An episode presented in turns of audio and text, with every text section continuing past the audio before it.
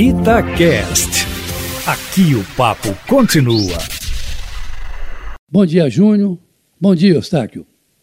Olha, Júnior, de fato, como antecipamos aqui ontem, o governo mudou o norte de suas articulações com o Congresso e, desde a semana passada, o presidente Jair Bolsonaro vem recebendo pessoalmente lideranças partidárias para tentar compor, pela primeira vez, desde que perdeu o apoio do PSL, o seu partido de origem, uma base parlamentar na Câmara e no Senado da República.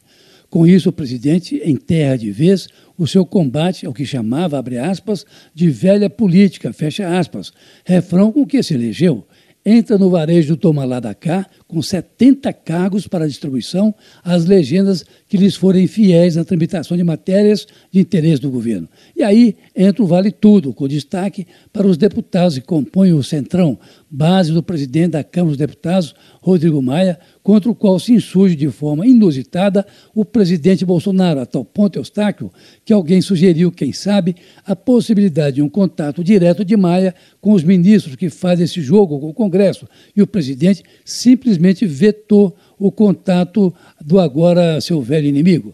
Mas qual a pretensão do presidente nessa tentativa de formar a base parlamentar? São, no mínimo, dois objetivos. Primeiro, formar a base de apoio. Foi na ausência dessa base que cresceu a figura de Rodrigo Maia.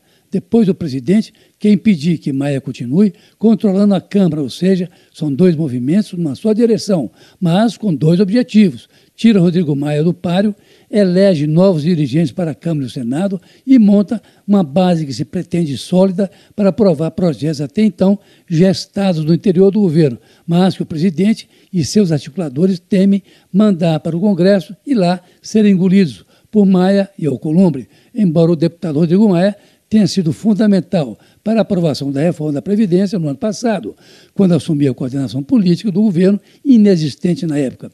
A ação do governo nesse sentido tem como de hábito um sentido dúbio. É de lembrar que no último domingo o presidente participou de uma manifestação que acabou na frente do quartel-general do Exército, em que, de certa forma, ele convalidava os pedidos de intervenção militar, volta do AI-5, fechamento do Congresso e do Supremo Tribunal Federal. Tudo isso quando já estava em andamento essa manobra para formar a base de apoio parlamentar. Numa de suas falas, aliás, o presidente chegou a dizer que não negociava nada, claro que com o Congresso, quando, na verdade, as negociações já estavam avançadas, sob o comando do general Ramos, chefe da Secretaria de Governo, porque naqueles dias o governo tomou uma tamancada da Câmara com um plano de ajuda aos governos e aos municípios, no valor aí de 80 bilhões de reais. Foi aí que o governo acordou. Bom, o presidente já conversou com a maioria dos partidos do Centrão e agora vai para uma conversa com o presidente do DEM, partido de Rodrigo Maia, o prefeito de Salvador, Antônio Carlos Neto. Vai ser uma conversa delicada, mas é preciso notar que o pragmatismo tem sido a prática dominante tanto do Democratas quanto do governo, sendo esperado que a CM peça ao presidente que refaça os entendimentos com Rodrigo Maia. Na verdade, a sua maior expressão, porque é presidente da Câmara dos Deputados. Mas olha, Júnior, são 70 cargos colocados aí na bacia das almas para as negociações. O candidato derrotado Ciro Gomes quer o impeachment do presidente Bolsonaro. Mas isso não será fácil. Ainda que Ciro Gomes argumente que a ida de Bolsonaro às manifestações contra o Congresso e o Supremo, domingo, tem irritado essas duas instituições e poderia se enquadrar em crime de responsabilidade. Mas, para isso, o Supremo tem que ouvir o Procurador-Geral da República, Augusto Aras, que certamente dará parecer contrário, como já deu em outras iniciativas, também nessa agora de Ciro Gomes.